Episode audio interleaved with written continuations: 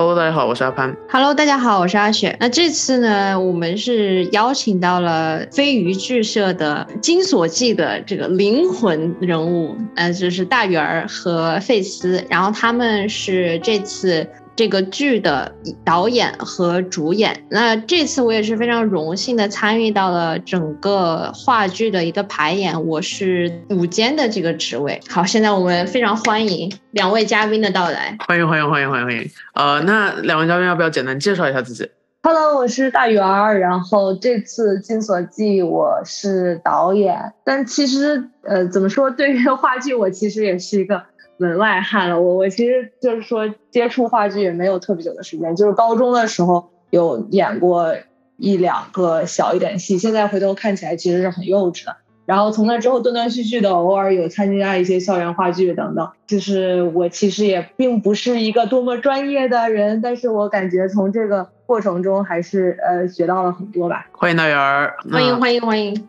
呃，Hello，我是费斯，我跟大圆，我们现在都是在硅谷工作，然后呢，业余的时间我们在做飞鱼剧社。我自己的话。当然，我也不是专业的话剧演员啊，我是从大学开始比较系统的去接触话剧这种表演形式啊，因为我大学的时候是在浙江大学，然后我们有一个在全国都比较有名的校园话剧社，叫黑白剧社，呃，所以我是相当于是从那个时候开始的啊。然后飞鱼的话，我们是一五年在硅谷成立的，然后每年大概保持一到两部制作这样子的节奏，然后都是一直业余的在做这件事情啊。这次所记，我是主呃主要演员之一，我扮演的是七巧。欢迎欢迎欢迎欢迎！我在这里稍微介绍一个小插曲，我当时我为什么会加入飞鱼？我是今年刚刚加入飞鱼的嘛，然后非常荣幸的就参与到这次非常这个非常大的一个制作里面来。然后这个小插曲是什么呢？就是我今年。年初的时候看了，呃，就是我们剧社的一个剧，这个剧叫做《有客来访三则》。然后《有客来访三则》的第一则就是它是三个小剧组成的。那第一则就是主演呢，就是现在我们邀请到的这两，然后就是费斯跟大圆儿。然后我也是，我感觉我就是追星追到了剧社，真的就非常荣幸。这次既然追星追完了，还能邀请到两位嘉宾过来跟我们一起做电台。嗯，我听完你们的介绍，我会非常想问的第一个问题，也就是说，你们刚刚其实都有提到自己是业余，自己有自己的工作，并不是专业的在做这件事情。那么，其实有很多我能想象，就起码是我如果对一件事情有兴趣，或者是比如说对话剧有兴趣啊，我真的也好想进入来试试，然后作为一个业余业余的这个参与者或者怎么样去感受这件事情。那么，我想问的是，这个关于专业和业余对于你们来说的最大的可能区别或者所谓的意义是什么呢？就是你说对于个人来讲，还是对于比如说社团来讲？哦，对于个人。哦，呃，我觉得就是呃，首先就是有没有可能对于我来说吧，就是有没有接受过系统的训练。第二就是在这个呃，在这个事情上能投入的时间和精力是完全不一样的。呃，就比如说我们这个戏，可能我们我们其实已经算呃非常非常的排练的日程非常紧了，但其实我们大概三个月的时间，一共可能也就呃每周最多也就排十个小时，就是就是我能想象的最最忙的几周了。然后，但是如果是一个专业剧团的话，他们要推出一个新戏。至少每天都是应该在排练的，所以他们是把这个当成一个全职工作在做的，所以就是这个投入的精力是完全不同的。嗯嗯，明白了。嗯，对，我觉得看你主要的区别在于你想从这件事情上面获得什么吧，因为职业职业的一个演员，那就是演表演就是他的工作，话剧就是他的工作。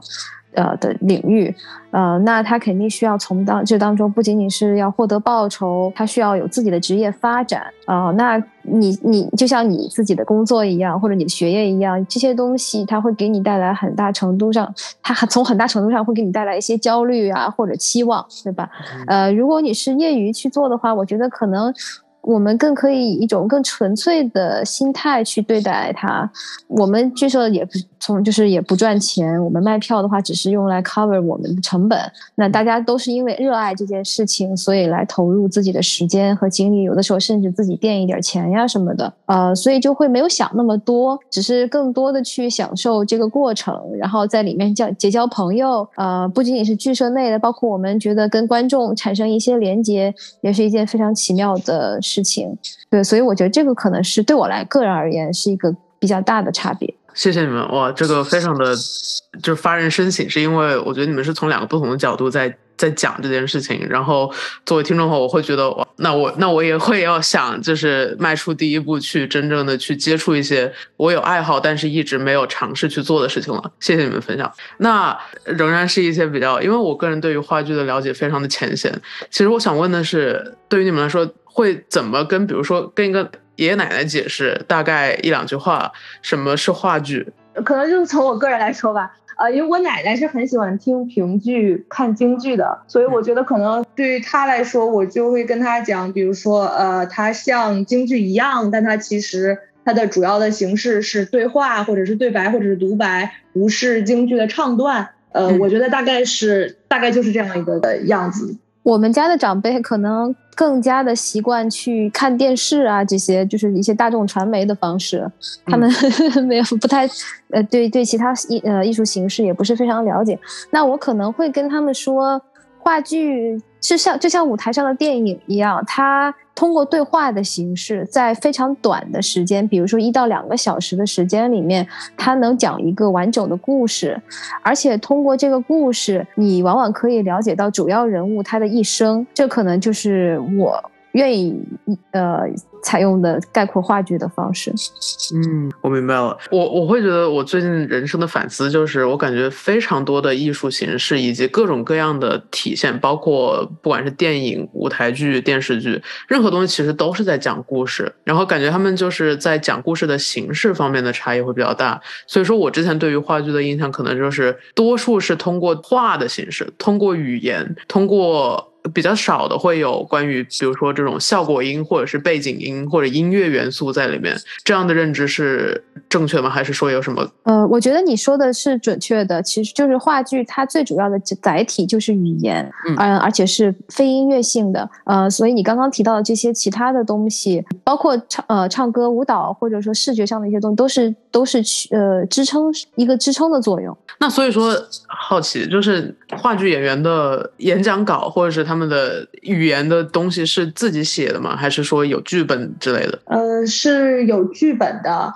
嗯，但是这个剧本就是说可能可可能是原创的，就是可能是比如说个呃，就是可能是已已已经有的比较经典的剧本，然后也可能是原创的，比如说他们有些呃有些话剧是有一呃类似于比较。呃，ad hoc 比较即兴的形式，在有一个大概的框架之后，然后由演员即兴去发挥的，也有这样的表演形式。但我我我认知的中的传统话剧，大部分是有一个固定的剧本的。好的，我我大概的这种比较小白的问题，可能。已经问完了，但是我比较想要问一个比较深层的东西，就是如果如果我会问你们思考的话，话剧对你们来说意味着什么？个人方面，或者社会方面，或者整个艺术方面都可以说。啊，我觉得他，我觉得话剧对我个人来讲，其实是一个跟观众近距离交流的一个过程。呃，因为我觉得就是它其实呃，其实话剧一共就我觉得是有两个作用吧，一个就是它本身是一个有娱娱乐性质的东西，就像电影电视剧一样，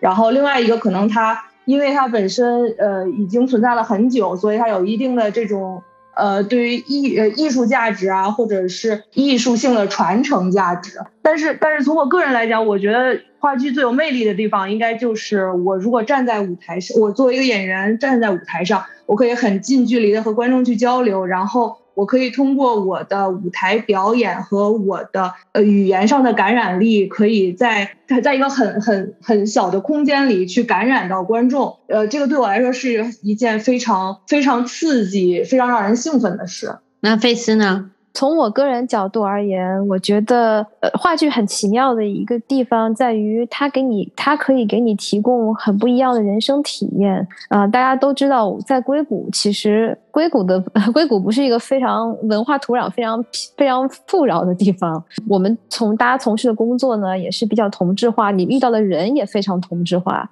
你其实很难有跟别人很不一样的人生体验。通过扮演不同的角色，相当于你就可以去体验各种各样的人的人生。有的时候可能他是非常悲惨的，他很破碎，就像就像呃草七巧这个人物。有的时候呢，他又是非常非常快乐的，然后非常荒诞的，嗯，或者说像我们之前演的《十二磅》是。变呃，十二英镑的神情这个剧剧里面，她有呃，我演的那个角色，她是一个非常独立的女性。她离了婚以后，自己过出过出了自己的人生，那这就是我自己目前还没有过的没有过的生活体验。所以通过扮演这些人物，就可以从他们身上去体味，嗯，你如果你的人生有其他途径的话，你会活成什么样？嗯，这是一个很神奇的地方。呃，还有一个地方，我觉得对我个人而言，话剧对我改变非常大的一个地方是，它让我整个人在生活中变得很松弛。我原来是一个自我意识非常强的人，就是我不敢一个人在以前读书的时候，我不敢一个人去食堂吃饭。我走在路上，总觉得好像别人在看我。如果我不不带不带个 M P 三听点什么的话，我会会就会觉得非常紧张。但是接触了话剧以后，通过长期的话表演的训练，你就会慢慢放下对自己的这种关注，你会把精力更多的放到你周围的人身上，你的环周围的环境上面。因为去表演，你必须去观察其他人。当你对自己的关注变少了以后，你在生活中，你在外面，在别人面前，你就会变得更松弛。我觉得这个是对我来说，就像有人练瑜伽，他整个人身体变松弛了。我觉得话剧可能对我来说就是精神上的一种瑜伽。曾经还有一个问题，就是是演员的这种感觉，就当他沉浸在一个角色里面，他可能久久不能出来，这种感觉也会有吗？会有。我觉得你刚刚提到的这个问题。呃，其实是这样的，就是一个新手演员，他在舞台上面，他很紧张，他可能更多的脑子里想的是啊，我现在看上去怎么样？我下一句词儿是什么？我我是不是应该走了走路了？我是不是应该动我的手了？我是不是应该怎么？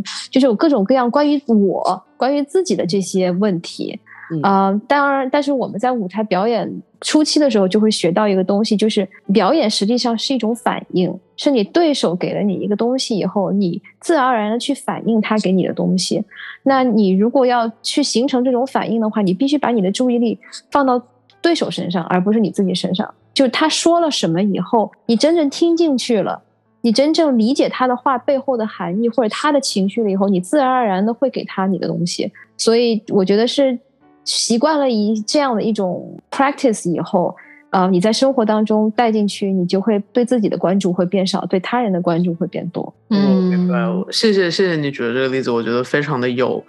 非常的实际性，就比如说，就把这个我给拿掉，然后在生活中，如果能够这个样子的话，就是关于对对于自我的意识就会更低一点，这样子的话活得更松弛一点，就不会时时刻刻注意自己的形象，所谓的一些包袱之类的，然后走在路上也就是走在路上而已，根本没有那么多人看自己，这种就这样的一种比较松弛的生活状态和态度有一种转变，是这个意思吗？嗯，我觉得可以这样理解。好的，那我们接下来就是聊一些关于这个《金锁记》这个关于他的一些幕后的故事啊，就是这些一些经历啊等等。那首先，呃，《金锁记》呢，它是一部张爱玲的小说，然后我们这次编排的这个剧呢，其实也是，如果如果我没有记错的话。呃，应该是就是他本来就是有这个剧本的，然后他是一个非常呃有名的一个剧作家写的，其实是有名的小说家，呃，哦，小说家，对对，他主要是一个小说家。我们也会把这个《金锁记》它的这个视频链接放在下面，如果大家感兴趣的话，也欢迎点开来看一看，然后记得给我们三连。然后我们接下来啊就会讨论一些关于《金锁记》的一些问题。那首先第一个问题，我就是非常非常好奇，就是导演啊为什么会选择《金锁记》这部剧呢？有没有什么就是幕后的原因，或者是个人原因这种？哦。其实就是我个人非常很很喜欢张爱玲的作品，然后呃，我就一直很希望能够把一部张爱玲的作品搬上话剧舞台，因为我我觉得张爱玲的作品，它其实最好的地方，或者是我觉得它就是比其他的就其他作家很难以匹敌的一个地方，就是她对女性的一些心理的描绘是非常非常细腻的。然后，尤其是当这个呃故事的女主人公，她的心理的思想变化并不是特别的明朗，或者是她其实是有一些晦暗，然后有一些很幽深的东西，或者有一些那种一闪而过的那些比较黑暗的心思在里面的时候，呃，张爱玲是可以通过特别特别细腻的笔调把它写出来的。然后，所以我很希望能够有一部话剧，让我把它。这些这些比较比较隐秘、比较阴暗的这些这些呃，对于心理的细腻的描写，能够把它外外向化出来，呈现在舞台上。呃，这个是主要的，就是为什么选择张爱玲作品的原因。然后为什么选择《呃金锁记》呢？主要原因是因为其实张爱玲作品的舞台剧的改编并不是特别多。然后呃，这个剧本我当时读过之后，给我的感觉就是。呃，我从这个剧本中得到的这个情感冲击和我当时读这部小说的时候是很相似的。呃，比如说它有呃张爱玲比较经典的作品《红玫瑰与白玫瑰》，呃，也有一个舞台剧的形式。但是当时当时我看过那个剧的感受是，它很别致，然后它它是一种很新颖的形式，它也给我了很强的这种艺术冲击。但是。呃，我看过之后的感受和我当时看呃张爱玲的小说是完全不一样的，所以我呃，所以就是最后看下来，我觉得《金锁记》还是呃，如果能把它排下来，应该能呈现出来我本身看小说的时候的那种心情，所以这就是为什么我会选择它吧。啊，是这样子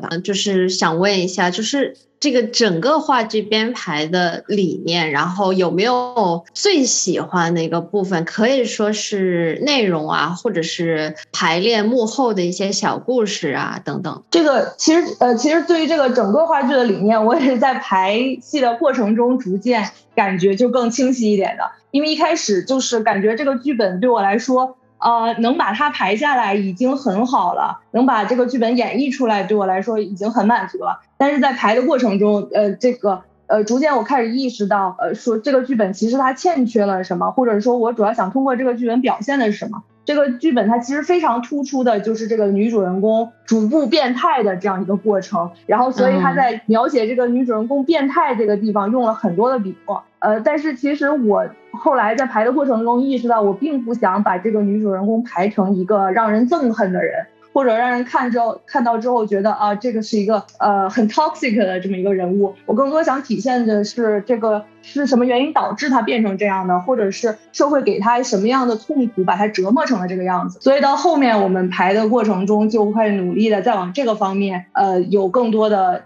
呃，设计或者说努力的想突出就是曹七巧这个悲惨的一面，而不只是她变态的那一面。了解了解，那我觉得其实也挺好的，因为这样子感觉这个整个人物就更真实，而不是他莫名其妙的就变成了这样。那我们的女主人公呢？最印象最深的地方。其实就是因为每个演员在在进组之前，他肯定是已经读了本子，他对这个自己去试镜，包括选上的人物会有一定的设计和理解嘛。我我自己也是这样。我刚刚呃第一次排练的时候，其实我对于曹七巧这个人物的想法，呃，跟导演要的东西其实是不一样的。所以我塑造出来的这个人物，可能形象上面就没有导演想要的那种。那种脆弱，那种被伤害到的那种那那种东西，可能只可能就像他说的，就是直接上来以后就感觉已经变态了。对，所以后来就是跟导演在一起，我们大概前后调整了好几次，然后互相聊了很多，很就是不是说只是调整表演本身，而是我们去聊我们对于这个人物到底是怎么想，嗯，到底是想把他塑造成什么样，然后聊开了以后，然后。我们马上就达到了一个，就是两边都觉得比较舒服的一个状态，呃，这个是我印象比较深的，呃，包包括后来我也看了一些其他，因为演出之前我其实刻意的没有去看别人的表演，呃，演完了以后我也去看了一些别的版本的，包括京呃京剧的呀，包括别的呃团体演的话剧。呃，我的确发现，就是咱们飞鱼这一版的，是我看过唯一一个在七巧这个人物身上投注了比较多的关怀和温暖的、比较温柔视角去看待他的一个这样的一个版本。我觉得这是其实是从导演做的一个很有独创性的一个一个改变、一个设计。嗯，也是我们这一版话剧可能能打动人的一个很重要的因素。对，我觉得我也是在看你们排练的时候，并没有我想象中的，就是给你一个剧本，然后嗯，你就开始演，然后你可能就是去演出一些呃这个心情啊，还是遭遇啊这些什么。而是你可能需要更深层次的去想一下这个角色他的一个环境是什么样子，是什么塑造他变成现在这样，而他现在想要的、不想要的又是什么东西？有一个比较开脑洞的问题，就是说整个剧本里面，你们最喜欢的角色是哪一个？就如果说有机会去挑战另外一个角色，或者是另外一个职位啊等等，不管是台前台后，你会不会做出一个不一样的选择呢？我其实是很。很佩服舞舞美道具组的工作，但是我自己其实是很非常手残，所以我做不出来他们做的这么漂亮的道具。但如果你是开脑洞，就是说如果我没有这方面的限制的话，我其实是很想说去做道具啊，做舞美的。对，可以可以，我觉得我觉得你可以的，我觉得 我觉得你是一个看起来非常心灵手巧的人。我我只是仅限于某些方面，但是像木工呀，或者是粘一些东西做，因为我不是 engineer，我做这些东西就是我没有这个前期的这些设计，就是完全凭凭感觉，所以我经常做一个东西出来是不 work 的。都都是都是这样的，就是它只要看起来 work 就可以了。那大圆呢？呃，我觉得我其实如果是让我选择一个后台的角色的话，我其实跟。呃，跟费斯是一样的，就是我也会就是舞美，因为我觉得他其实嗯是一个很有创造性的角色，就是他呃其实可以融入自己很，他虽然是要跟导演有很多的沟通，要主要是想实现导演对这个戏的一个氛围的构想，但他其实有很多的元素，呃哪用哪些具体的元素，或者是说最后是呈现出什么样的效果，其实是有很大的创造空间的，所以我觉得还挺有意思的。呃，然后如果是台前的角色的话，我觉得应该会很想尝试七巧这个角色，因为他真的是一个很有有很多层次、很有厚度的一个角色，他有很多很多表达和演绎的地方，所以应该会很很让人兴奋。我觉得我现在已经开始这个在那在脑子里臆想，就是。导演演出的技巧是什么样子？我感觉我们可以下一，如果是剧内演出的话，可以 可以重新排一遍了。嗯啊，我们回归到这个关于飞鱼剧社的这个。嗯，话题来，那其实飞鱼剧社呢，它是一个二零一五年春季是由本身是由斯坦福的学生创建的一个剧社，然后但是它现在就是渐渐渐渐它脱离了这个斯坦福的这个学生剧社的这样一个身份，它慢慢的对对外敞开，然后就相当于，嗯，现在我们大部分的社员都是。要么就是已经毕业了的学生，要不然就是本来就在工作的一些这个社会人，然后参与到了就整个一个剧社的，嗯，这个就是排练啊，就整个。剧当中，我是想问一下，是你们都是当时是怎么加入剧社的？那就是为什么就是会想要加入剧社？飞鱼剧社，因为之前你们都有提到过，可能之前有一些关于剧社啊，包括话剧的一些经历。那有没有觉得剧就是飞鱼跟其他有什么不一样的地方？那这个必须让菲斯先说了。其实一五年的时候，由斯坦福学生创立，我其中一个学生 就是我，然后还有其他几个。我们当时都是同学，包括我们呃，现在还在剧社的，呃，还有几个已经不在了，有几个还在。当时其实不是我的主意，是我们另外一个老社员，嗯，思韵的主意。他也是，就是他那时候读本科嘛，然后他在新加坡念中学的时候，可能也是参加一些剧社，所以他那个时候刚从一个剧社环境出来，他觉得还想继续做这件事情。那我那个时候其实已经从大学毕业了快两年了，然后那两年当中，我在斯坦福其实有上一些戏剧学院的课，包括表演的呀，包括理论的，但是我没有机会再去就是真正去表演。每次我经过戏去上课，经过戏剧学院，他们有一个小的那个黑箱子的舞台，我都会觉得非常羡慕能够在里面表演的那些同学。但是我自己没有想过可以真正去做一个社团去做这件事情。后来是思韵来提议的，因为我们当时就是斯坦福春晚的时候做了一个小品，然后大家可能觉得玩的还比较高兴，所以思韵来提议了以后，呃，我们拉了几个朋友上吃了几顿饭，商量了一下，觉得这个事情可能还是可行的。所以就创立了一个这样的小团体啊，一开始人也不是很多，也没有任何的钱啊、资源呀什么的。然后第一年我们创立的时候也没有排排出一个戏，因为当时排了一个本子叫《花与剑》，排了一下，呃，没几次，后来就大家也忙啊，然后有一些别的事情也没有找到演出场地，所以就就搁浅了这个项目。就是能一路走到现在这样，有这么好的剧场，这么多的观众，呃，然后有这么多的社员，其实现在回头看是一件非常不容易的事情。嗯嗯，我好像忘了你第二个问题是什么了，我。我第二个问题就是想说，飞鱼跟你之前不是也提到过，你本科的时候在浙江大学 校黑白剧社是？对，有什么不一样的呢？你觉得？首先，虽然飞鱼现在有很多是在职的，像我们这种已经比较老的人，呃，在参与的社团以外，其实飞鱼剧社从它的制作本身来看，还是一个非常严格意义上的是一个校园话剧呃团体，就是说。呃，校园话剧它跟其他的，比如说一些商业话剧啊什么的，很大的差别就是，校园话剧主要的目的不是去 entertain 或者娱乐观众，或者说呃去把一个东西作品商业化，它更多的是去通过这个方式让参与的人去探索自己的内心，让观众去探索。他们的内心，所以，呃，我觉得就是飞鱼的话，其实跟黑白对我来说其实蛮像的，都是很纯粹的，大家去做一个作品，然后不去考虑太多的其他的杂七杂八的因素，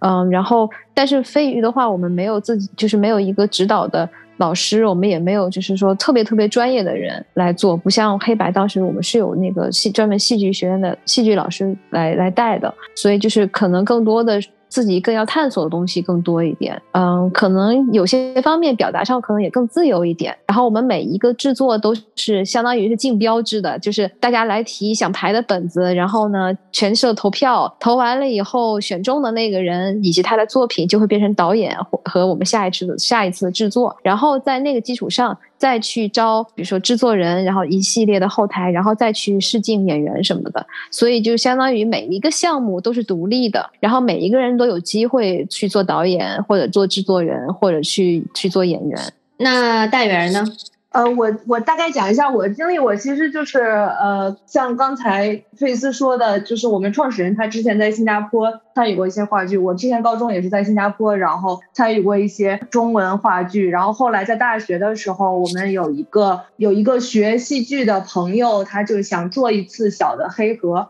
然后，所以我们就传了一个小的配合的表演。所以对我来说，我没有经历过国内的那种正规的大学剧社这种，有有没有过这种经历，所以我可能就是对呃看飞鱼对我来说是挺不和我之前的经历是挺不一样的。其中一个点就是，我觉得飞鱼它其实是有一些社团属性在里面的，就是。呃，可能比如说，对于我之前，呃，像我们之前上大学的时候，可能是啊，大家想攒一个剧，所以这些人才会被聚在一。而飞鱼，呃，是另外一个方向，是我们这些人先聚在一起，然后我们再考虑说我们想做一个什么样的戏啊，或者想在什么时候出一个什么样的制作，然后再选剧本、选导演、再选演员等等。所以它其实是呃，我们先形成这样一种 bonding，然后在这个。这个这个组织里面再去呃产生的一个作品啊，这是我觉得一个很不一样的地方。另外一个地方就是，我觉得其实也可能是跟这个也有关系吧，就是我感受到在飞鱼，就或者说我们每一个人都其实或多或少是也甘当绿叶的，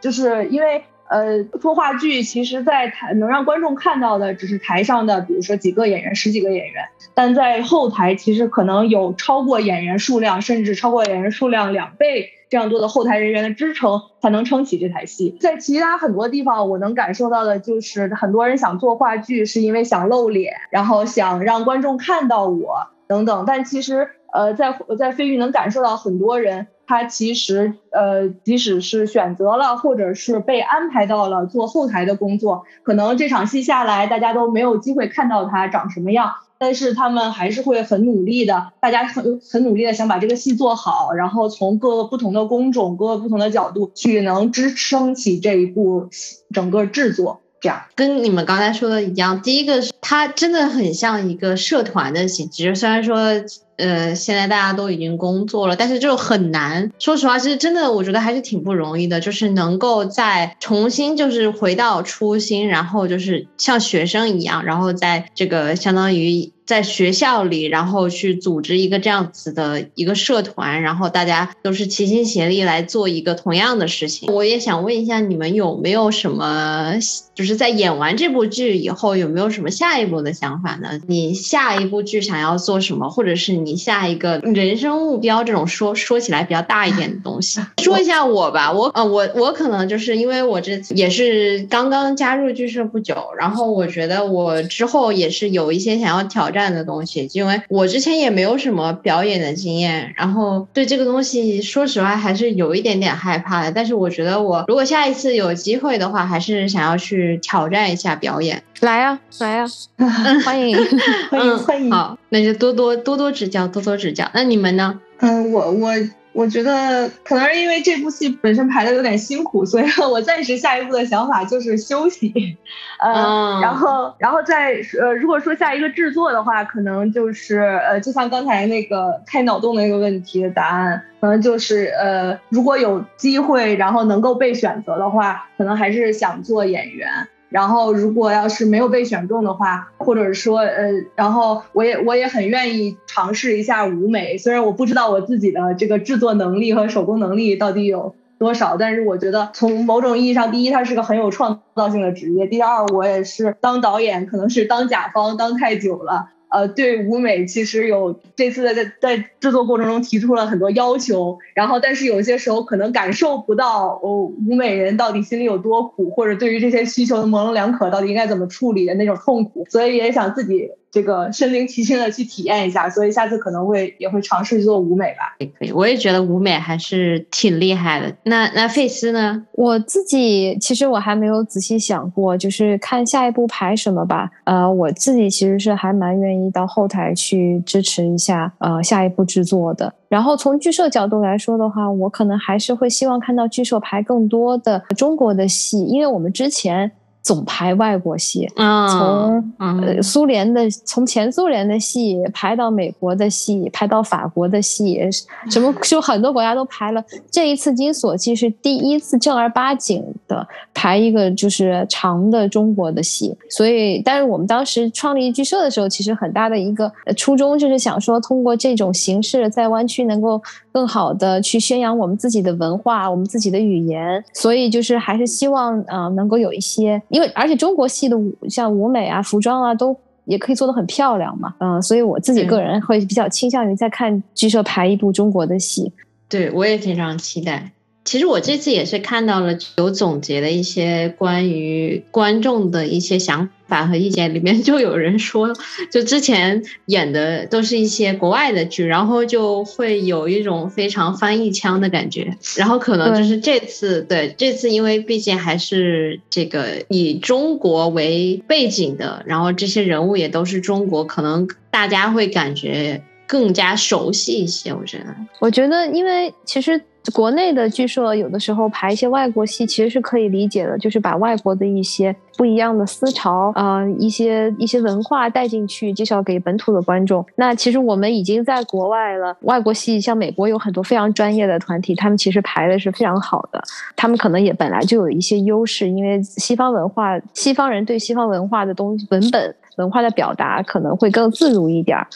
那我们其实大家都在这边，又很都是很想家。其实我觉得拍一点有中国元素的东西，可能更符合这边观众的胃口。但也不是说就是不拍外国戏了，反正就是我们一定能找到一个平衡。好的，好的，非常非常非常期待。哎，我想问一下，费斯有没有挑战过这个做导演呢？费斯经常做导演，经常做导演哦。OK OK，其实呃有过次吧，就是剧社刚刚开始的时候，呃，因为人也不是很多，呃，然后第一部戏我们演的萨特的法国的一个戏啊，叫《公顺的妓女》，那个戏是我做的导演，呃，然后第二部演哦，第二部其实是一个中国戏，我给忘了，但是不是一个现代戏。是高行健的车站，然后那个戏呢，也是我跟呃另外几个几个同学我们一起导的。后来还导过一个我自己写的那种特别实验性的在户外表演的一个小的制作，叫《鸟之殇》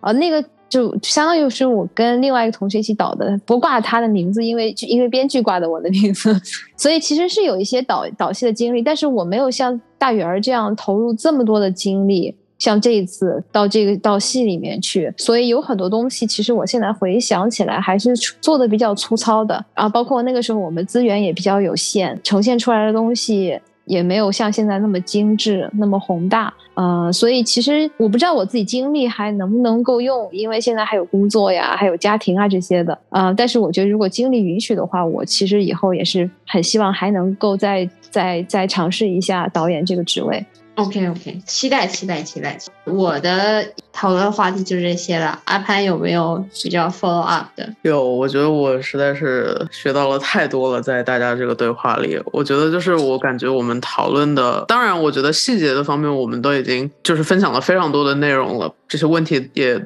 这种问题的问答的形式也让我收获了很多。那我觉得我们可能大话题上面来说，其实刚刚很多的问题和回答都有在去涉及到一个所谓的第二人生的感觉，就是感觉人这一生吧有很多的选择，可以做各种各样不同的事情，以及再去体会各种各样。不管是在话剧中演绎，还是在真实生活中演绎，也就像我们刚刚提到的啊，如果你再选择可以做些什么，可以再去下一步想要再做什么，这样子的一些不同的路可以走。我想要问的一个比较大的问题，概括也就是总结我们这一次整体的对话，可能是关于大家一个对于爱好、工作、生活。之间关系的一个理解，因为我会觉得，就说对于我自己来说，有一个爱好，在工作之余可以去享受它带来的。乐趣，当然我也享受工作带来的乐趣，但是我感觉这些乐趣都是不一样的。还有生活方面的话，就比如说啊，这种生活态度啊，比如说会去运动啊，或者跟朋友一起玩啊，或者怎么样。对于这些不同的人生每日经历的这些东西，每一样可能在你的生活中占多大的比例，是怎么看待的，是吧？我觉得占多大比例怎么看待，怎么看待，可能是我想要问的。占多大比例这个事情，我觉得好难去把它，甚至更难的是去界定这这。些东西的区别，各种不同的兴趣爱好，以及需要花的精力去把自己的爱好让它形成一个一种持续性的东西，对于你们来说的这个意意义是什么？我我我觉得是，就像你刚才说的，就是对于你来说，其实界限是很模糊的。我觉得，呃，对于我来说，就是它，嗯，反而是就是慢慢逐渐好像变得清晰了，因为我在。就是刚开始工作的时候，我其实是那种工作狂性质的，因为那个时候感觉是可以在工作中找到很多乐趣，而且因为刚开始工作的时候，工作可能也会比较简单，或者是呃可以学到的东西很多，所以你就感觉自己每个小时每个小时都在进步，从中获得那个巨大的成就感，是已经可以满足我这个人想在呃生活中或者是在任何地方得到的成就感的过程了。但是可能就在呃这个过程中，逐渐我开始发现了一些新的东西。我到一开始可能只是觉得啊这个东西很好玩儿，比如说加入话剧，我觉得是很好玩的事。呃，或者我自己也会养养花、养养草之类的。我可能一开始也只是觉得很好玩，我并不会把它界定为哦这是我的爱好，或者是我要去发展某一项爱好。然后呃，或者我可能还会接触很多其他的东西，比如说我以前还会。呃，试着去练练架子鼓，然后但是有些东西可能它就呃逐渐我意识到我真的很非常喜欢它，它会在我生活中逐渐留住了呃留下来，然后有些东西可能随着时间我就意识到我好像没有那么感兴趣，我不会愿意去 commit time，然后逐渐他们就慢慢在生活中消失了，好像从一开始的只有工作，甚至都没有生活，然后慢慢慢慢开始呃一点一点的随着时间。呃，开始有了比较清晰的哪些是我的爱好，哪些是工作，哪些是生活这样一个分界。呃，这是一二，我觉得对我来说，爱好的一个很大爱好和就是说平时会去做的感兴趣的事也好，或者工作也好，很大一个不同是，呃，就是工作和生活上的，比如社交也好，是对我来说是个消耗的过程。就是结束了之后，我会觉得啊，好累，很辛苦，然后我再也不想动了，我今天就可以就是。呃，call it a day，然后我就可以去睡觉了。兴趣爱好带给我是一个，反而是就是很兴奋，或者是会补充能量的那种感觉。就是我排完戏回来，我也会觉得很累，但我觉得我会感受到很大的动力，会去比如说开始新的一天啊，或者说再去呃想象，如果我下次排戏的时候，我要把它把这个戏排成什么样，会有很大的期待。所以我感觉。就是，这是我觉得爱好和生活或者工作很大一个不一样的地方。谢谢分享。那费斯，我从小其实就很喜欢艺术，我经常跟我妈说，我说我长大了以后想当一个艺术家。啊，我那时候学唱歌呀，学表演，我说我要去当歌唱家呀，或者是我或者是画画。然后我妈就总跟我说，她说你千万不要把你最喜欢的事情变成你的职业。因为当你的身家性命都在这件事情上面以后，你就再也感受不到这个事情给你带来的乐趣了。我觉得，当然，我觉得这个从一定程度来说是中国家长为了叫你好好学习，呃，编出来的一句这个话。但是我到现在。在现在自己的生活状态里面，其实我觉得这句话一定程度上来说也是有道理的。嗯，现在的话，我其实我的生活其实还是蛮简单的，因为我也不是一个很喜欢交友或者说出去玩的人。嗯，就是工作，然后排戏，然后可能更多时间就是宅在家里面。对我来说，排戏、戏剧、话剧和工作是互相滋养的一个一个关系。我平时工作。我拿我用我的工作，比如说我赚钱，我能够在这边很好的去呃 settle down，我我能有就是经济上面支撑自己，剩下来的时间我就可以更好的去投入到呃话剧这件我完全不图谋任何东西的事情上面。然后话剧呢，可能就像刚才雨儿说的，给你补充能量，精神上的这种这种能量，排完以后你会去更好的滋养你在工作中的一种状态。会让自己去投入工作，有的时候也会帮助你去你去认识你和周围人的这些，包括同事啊什么的这些关系。所以我觉得就是这两个现在达到了一个相对来说还比较好的一个平衡，就互相滋养。然后关于我妈说的那句话，嗯，其实我前段时间我去纽约呃出差，然后呢就是在那个那边刚好趁机看了几部百老汇的剧，然后呃音乐剧，然后我当时看了一部。就是因为芝加哥是我很喜欢的一部音乐剧，我看过很多版本了。然后这次去，我看他们又有又有在演，所以我又重去买了一个票，又去看。看的时候就发现他们也有改，也有很多改动，很多创新，包括演员的素质都非常好，唱的跳的身材都特别好。但我看完以后，我居然没有任何的感动。我当时特别诧异，因为我很喜欢这个戏，我就在想为什么。然后我就看着那个女主演，然后我突然明白，就是她。他每天要演两场，那个就是在那段时间，他他演戏的时候，他的状态就好像我自己坐在办公桌前处理着我最擅长的工作时候那种状态。他完全就是把这个东西当做一个他的工作，他要完成的一件事情。今天比如说打两次卡，有这种感觉。他已经跟他对这个角色已经没有任何的新鲜感了。然后他跟观众之间的这种交流什么的也是很程式化的，没有任何的这种火花。然后我看那个场刊的时候，发现哦，这个演员这个他演这个角色已经好多年了。然后我就突然意识到，就是我妈当时说那句话，也许是对的。就是如果你把你自己很热爱的、想要投入很多精力去创作的东西变成你的职业了以后，你的灵感也许会枯竭，你的热情可能会减退。呃，你可能面临的更多的是是压力。觉得我我还挺同意的，因为我感觉就是工作中你，因为你是工作嘛，你可能要靠它赚钱啊，你可能要靠它去树立你的这个社会地位啊，等等这些东西，它整个东西就变得不纯粹了。然后里面就会有很多，就是可能很多这些思考呀、一些烦恼啊，都会牵扯在里面，挺消耗的吧？就是最近不是老说内耗内耗嘛？刚刚刚刚你们说的让我想到了一个日本的。一个剧，它叫能剧。这个能剧，它它是一个古典的歌舞剧，是日本不能称为演员吧？这个艺术家们他们戴着面具演出，主要是会让我想到他们的排练方式非常的独特。他们的排练方式是所有的人在最后一次演出之前是不会去跟任何的。在这个演出里面出现的人去搭戏的，也就是他们每天都是自己跟自己排练，只有自己一个人。且这个演出他他只出现一次，他比如说一个星期，我规定我在八月十号的时候演出这个能剧，那只有八月十号，只有这一场有。他们同样的剧不可能再演第二次，他们只演一次一个剧，然后就不会再不会再继续演了。所以说，像你刚刚说的，他作为一个把这个当成职业的人。他一天可能要演好几场，好几场，可能对于这件事情再有太多么大的这个热情或者是感想也好，他也可能还是会疲惫。就像做喜欢的事情，会不会如果是把喜欢的事情当事业，会不会痛苦？我其实挺能理解，工作或者爱好，它可能都会有瓶颈的时候，但是取决于就是不断的自我反思吧。我感觉从这个自我反思里面也是能够提到，就是像大圆刚刚提到这种精神能量的。这精神能量来源其实挺多的，只不过有的时候因为工作，工作其实有的时候，因为现在感觉大家会去思考的就是正能量和负能量这种东西，但是其实所谓的正负，我也是有在考虑的。负能量就一定不能带来正的东西吗？这是我在想的一个问题。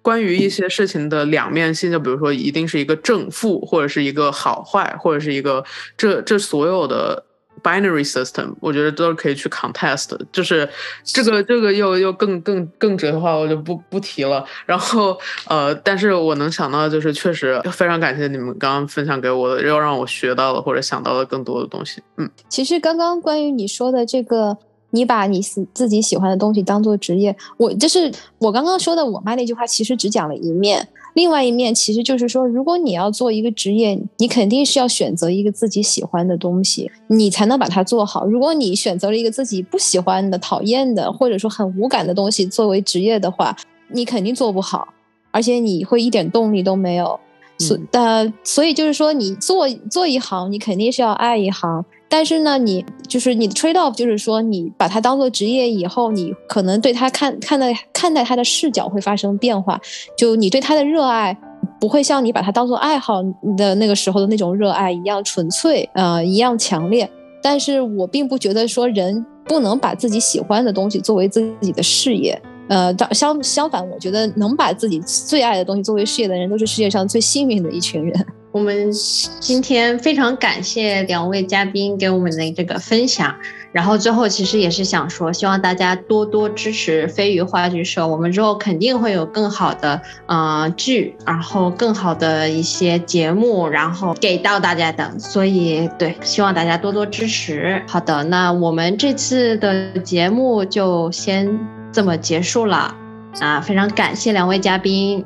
鼓掌谢谢大家，谢谢谢谢阿姨，谢谢。然后呃，应该是有是有那个链接的，对吧？我们可以把链接也放上去。对的，对的，我我会把这个我们可能这个公众号的链接啊，包括这些视频啊，然后大家也可以关注一下，嗯，之前的一些往期的一些嗯话剧。对，欢迎大家还是来现场看戏啊，有条件。对对对对，有条件一定要来，那肯定是不一样的嘛。话剧话剧，它肯定是要在现场感受的。对，要跟就是现场观众进行交流，这种感动的感觉。对我要是去加州，我一定要去看。对，嗯，欢迎欢迎，谢辛苦阿谢，辛苦阿潘，不不辛苦，不辛苦不辛苦。啊，下次再见。嗯，好。好。